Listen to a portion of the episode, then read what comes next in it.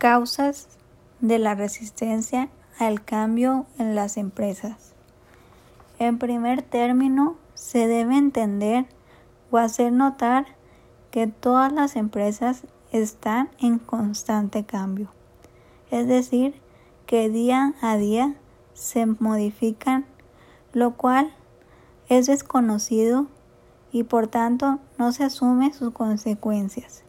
Además de que no se, no se cuentan con los recursos y utensilios suficientes para atenderlos. Esto es mucho más frecuente de lo que se podría creer y es lo que se conoce en la gestión empresarial como resistencia al cambio.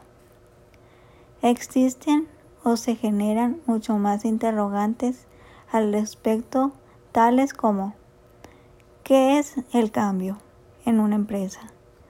¿Qué es la resistencia al cambio? ¿Cuáles son las causas, entre otras? Una organización participa constante con su alrededor.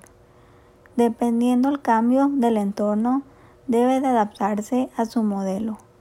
O si no, el cambio que se realice afectará al trabajo y desempeño de la organización. Por ello, es que se debe definir bien su propósito.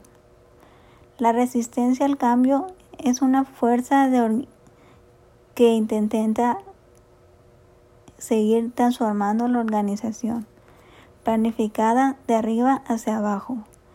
En otras palabras, es un sentido de oposición.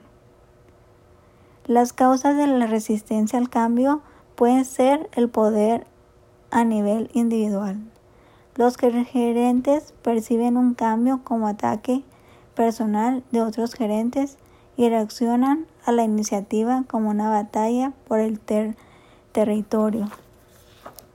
Algunos gerentes sienten una gran tarea diaria.